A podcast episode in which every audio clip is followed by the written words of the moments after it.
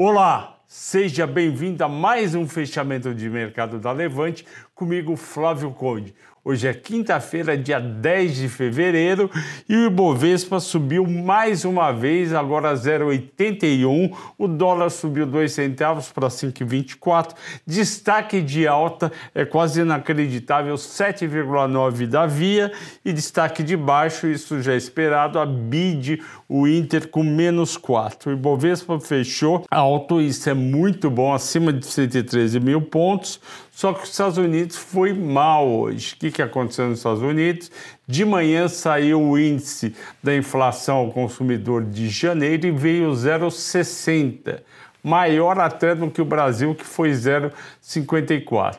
E acumulou nos Estados Unidos 7,5% de inflação em 12 meses. Isso por uma taxa de juros que está em 0,25. O que, que aconteceu? Um dos, um dos diretores do Fed mais duros, o Bullard foi no mercado e falou: o juros está muito baixo, a inflação está muito alta, temos que elevar os juros do Fed Funds, que é a Selic americana, para 1% já em julho. O mercado ficou temeroso, as bolsas caíram em torno de 2% e o juro pela primeira vez rompeu 2% e foi para 2,05. Eu acho que realmente o juro americano está muito baixo. Se o Fed tem um mandato de deixar a inflação em 2% ao ano, como que a inflação pode estar em 7,5%? Ah, 7,5% é uma coisa passageira, só que não está sendo passageira, porque o 0,60 em janeiro, que já é 2022, se você é, extrapolar, se você levar para 12 meses, vai dar perto desse 7,5. Então, realmente, o Bullard está correto e precisa aumentar o juro americano para baixar essa taxa de inflação muito grande. Com isso, Sempre que vier alguma coisa para os juros aumentar, a bolsa americana dá uma tremida e cai. Só que o juro americano de 10 anos está muito baixo, 2% ao ano. Quem que vai investir por 10 anos para ganhar 2% ao ano? Se fosse para ganhar 3, 3,5, ok. Mas 2% é muito pouco, essa taxa deve subir as ações americanas vão balançar um pouco, só que o mercado americano compra resultado de empresa e não taxa de juros, taxa de desconto dessas empresas. Portanto, o que vale é o resultado. Tanto é que, apesar das ações de tecnologia terem caído nos Estados Unidos hoje, as ações da Disney subiram 3%, porque a receita com parques aumentou bem acima do esperado e mais ainda o número de clientes do Disney Plus, que aumentou em 12 milhões em apenas três meses, no quarto trimestre, e a Disney Plus fechou com 130 milhões de assinantes em apenas dois anos de serviço, contra 222 milhões do Netflix. Isso é fácil entender por que, que a Disney está aumentando tanto o número de assinantes, porque o preço para assinar é baixo, no Brasil, por exemplo, está em R$ 9,90, e além disso, ela tem realmente filmes que todo mundo quer ver e só vai conseguir ver no Disney Plus. E tem também a franquia da Marvel. Vindo para o mercado brasileiro, a nossa bolsa subiu bem, apesar dos juros de longo prazo no Brasil e médio prazo, dois, o pré 24, 26, 27, 31 subiram, tal qual o IPCA mais 5 e pouco também subiu, mas as ações foram em frente porque os estrangeiros continuam comprando todo dia e o volume da bolsa que estava em 30 bi tem rodado perto dos 40 bilhões.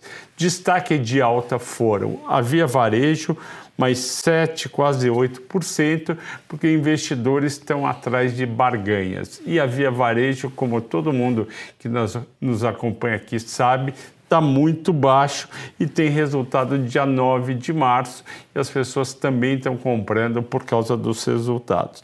A Magalu subiu 4%, é outra que está muito baixa, subiu a 3R 3% e a PetroRio 1%, seguindo o quê? Seguindo o petróleo lá fora que subiu destaques de baixa agora. Eu falei primeiro de destaques de alta, agora destaques de baixa.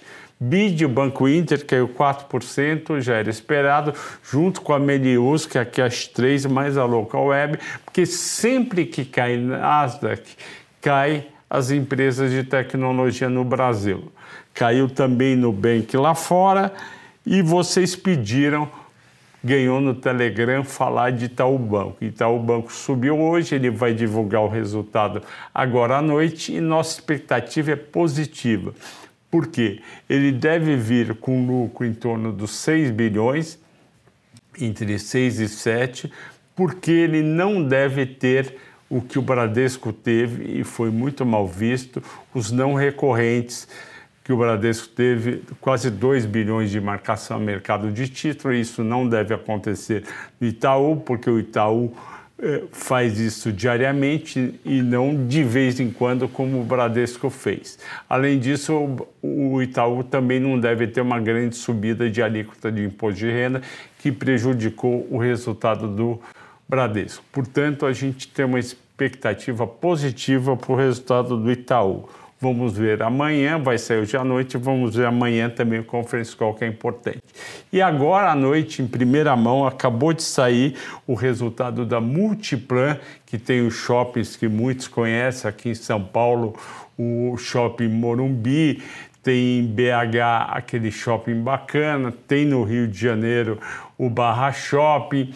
E a Multiplan divulgou um crescimento de lucro de 45%, 213 milhões de reais e 50% acima do resultado do quarto tri de 19 antes da pandemia. E o EBITDA dela foi de 285 milhões, 91% de crescimento em relação ao ano passado. Portanto, esperamos para amanhã uma reação super positiva do mercado, com as ações da Multiplan subindo aí entre 4% e 5%. Ok, pessoal? Agradeço a atenção de todos e lembro que, para quem não viu ainda, a maioria já viu, tem o mata-mata Vivo Oi e Tim que eu fiz, tá no no canal da Levante do YouTube, assista que é muito bacana e você vai descobrir quanta Oi pode chegar no fim do ano. Eu fiz uma conta para Oi BR3, quanto que ela pode subir e você vai ver se vale a pena comprar ou não, ok? Agradeço a audiência e a atenção de todos. Boa noite, bons negócios amanhã.